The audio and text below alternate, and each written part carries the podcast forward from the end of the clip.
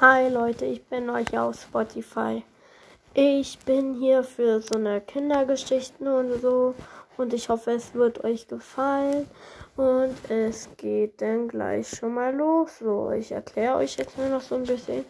Es handelt sich um Rotkäppchen. Es sind schon sieben Minuten, sieben Sekunden vorgespult, weil ja, also ich mache erst mit sieben Sekunden weiter. Ja. Dann wünsche ich euch viel Spaß. Tschüss. Einmal ein junges Mädchen und ihre Mutter, die zusammen im Wald lebten.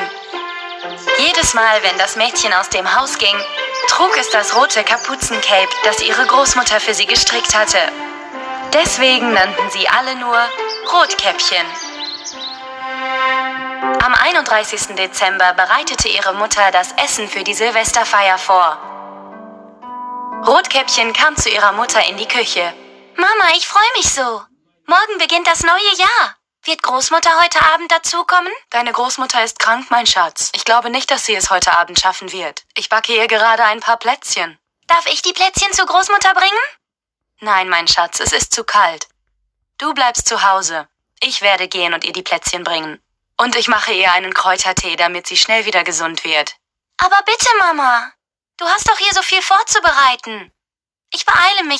So Leute, das, äh, das hier wird so ein, zwei, drei, vier Minuten so gehen. Ja, ich wünsche euch weiterhin viel Spaß. Auch.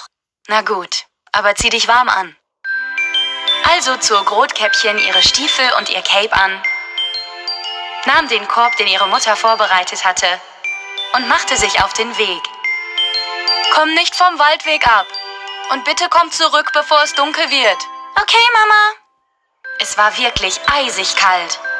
Der ganze Wald war von Schnee bedeckt.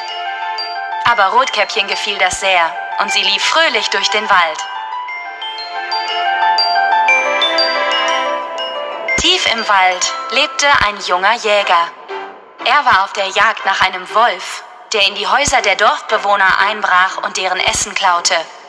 Ich hätte nicht gedacht, dass ich an Silvester ganz alleine sein würde, aber heute so Leute, wir machen jetzt schon Feierabend.